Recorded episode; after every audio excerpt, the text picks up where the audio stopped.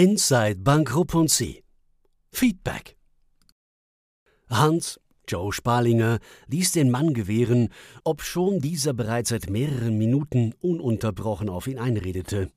Irgendwie war ihm der gut aussehende Herr im dunkelblauen Anzug, modischem Schlips und den gepflegten rahmgenähten Budapestern sogar ein wenig sympathisch. Ein eigenartiges Gefühl, das sich bei Spalinger äußerst selten einstellte. Sie sind ein beeindruckender Wirtschaftskapitän, sagte der mittelaltrige Mann zu Spalinger, der das Lob mit einem angedeuteten Schmunzeln entgegennahm. Wirklich beeindruckend, wiederholte er ehrfürchtig, worauf Spalinger gerührt mit der Hand abwinkte. Doch, doch, entgegnete der Mann. Lassen Sie es einfach so stehen. Ein Macher, setzte er hinzu. Einer, auf den sich Unternehmen und Land verlassen können. Die letzte Bemerkung schien dem Firmenchef zu gefallen. Er lächelte nun ziemlich unverkrampft. Frei von Eitelkeiten, einzig und allein der Sache verpflichtet. Zur Untermauerung des Gesagten nickte der Mann mit den dichten, nach hinten geschälten Haaren heftig mit dem Kopf, womit er jegliche auch bloß theoretische Gegenwehr im Keim erstickte. Gesegnet mit Intelligenz, Weitsicht und der erforderlichen Prise Coolness. Der gute Mann war kaum zu stoppen. Selbst als Spalinger ungeniert auf die Uhr schaute, setzte er seinen Monolog gelassen fort. Ein Mastermind, sagte er. Jetzt war es auch für Spalinger des Guten fast zu viel. Er winkte bereits zum zweiten Mal ab, und es schien, als sei ihm das Ganze tatsächlich ein wenig peinlich. Nein, nein, sagte der Mann bestimmt, ein wahrer Mastermind. Ein Star. Ohne Starallüren. Ein Natural Born Leader, wie man heutzutage neudeutsch zu sagen pflegt. Jetzt mussten beide lachen. Spalinger sah erneut auf seine teure Armbanduhr. Ein Geburtstagsgeschenk. Zum 52. Selbst geschenkt. Jemand anders hätte sich das gute Stück gar nicht zu leisten vermocht.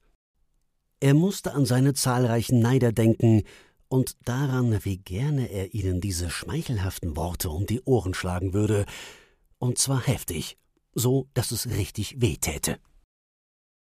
Unwichtig, wichtig, Karl lauerte der Mann, während er beiläufig sein beigefarbenes Einstecktuch zurechtrückte.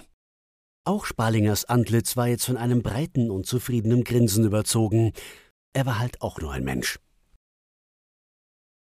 Einer, der ausschließlich im Interesse des Unternehmens denkt und lenkt und darum die besten Leute nachzieht. Anschließend nuschelte der Mann noch etwas von A-Leute ziehen A-Leute an und B-Leute C. Oder so ähnlich. Das stimmt. Zum ersten Mal konnte Spalinger sich eines Kommentars nicht enthalten.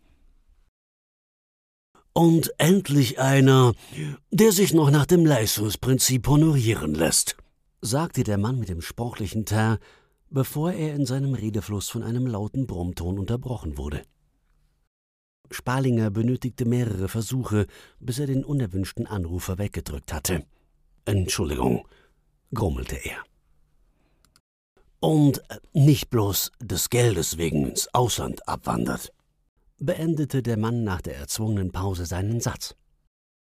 Und das, obschon es ihm nicht an zahlreichen lukrativen Angeboten mangelte, ergänzte Hans Joe Spalinger mit lauter, selbstbewusster Stimme. Er schaute einmal mehr auf seine Uhr. Der Zeiger zeigte schon nach sieben. Im Grunde müsste er bereits im Büro sein, schoss es ihm durch den Kopf. Spalinger wirkte nun fast ein wenig gestresst. So, jetzt aber Schluss, sagte er schroff zum Mann im Wandspiegel und klatschte dabei energisch in die Hände. Dann eilte er lauten Schrittes durch den gefliesten Flur in Richtung Tiefgarage und ärgerte sich schon im Aufzug maßlos darüber, dass dieser Schlipsträger das Wort unersetzlich nicht erwähnt hatte. Text von Martin Taufer, gesprochen von Matthias Heil. eine Zusammenarbeit des Onliners und der Speech Academy Schweiz.